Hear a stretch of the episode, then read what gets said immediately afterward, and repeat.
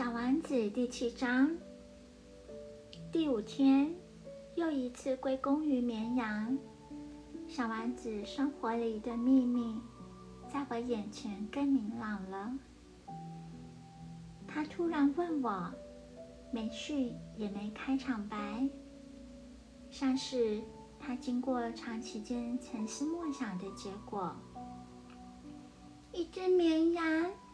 假如它吃灌木，它也吃花吗？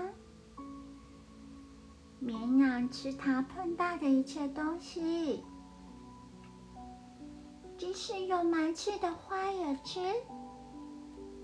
是的，即使是有芒刺的花，那么芒刺有什么用呢？我不晓得，那时候。我正忙于要拔掉一根发动机上面悬得太老的螺丝钉，我很着急，因为飞机的故障开始显得很沉重，而喝用的水天天减少。我担心情况会变得更坏。那些麻醉有什么用呢？小丸子一旦问了问题，就绝不放弃。我被那根螺丝钉激怒了，我随便回答：“那些芒刺什么用处也没有，这个纯粹是花的恶作剧。”哦。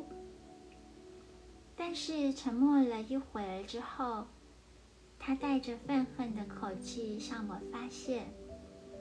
我不相信你，花是软弱的，花是无辜的，他们尽量保护自己，他们非常相信他们的芒刺。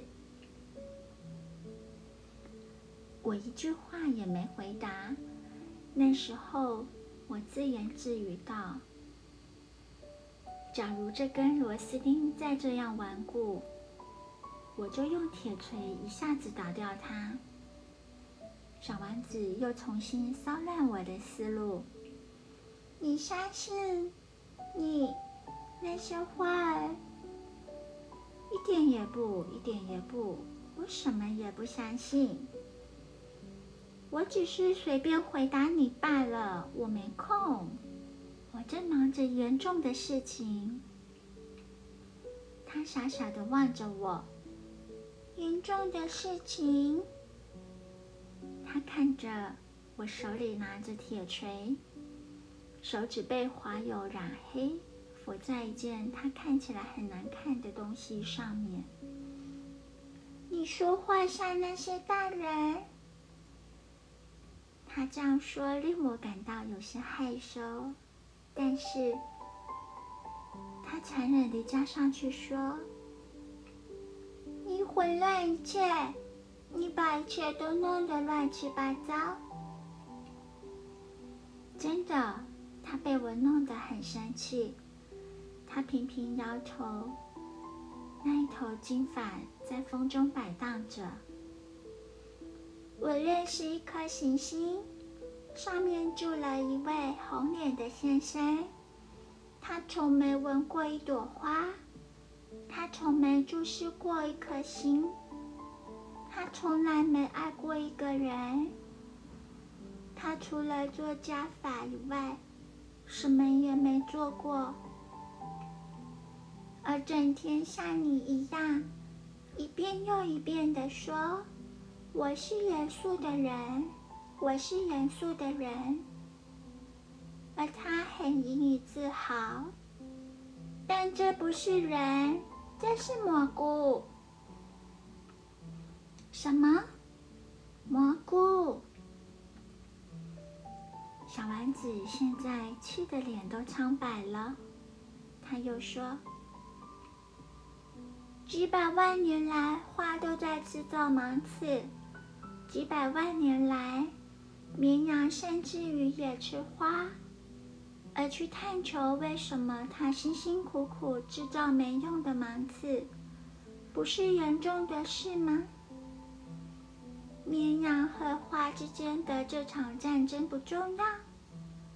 这不是比那位红脸先生的家法更严肃、更重要吗？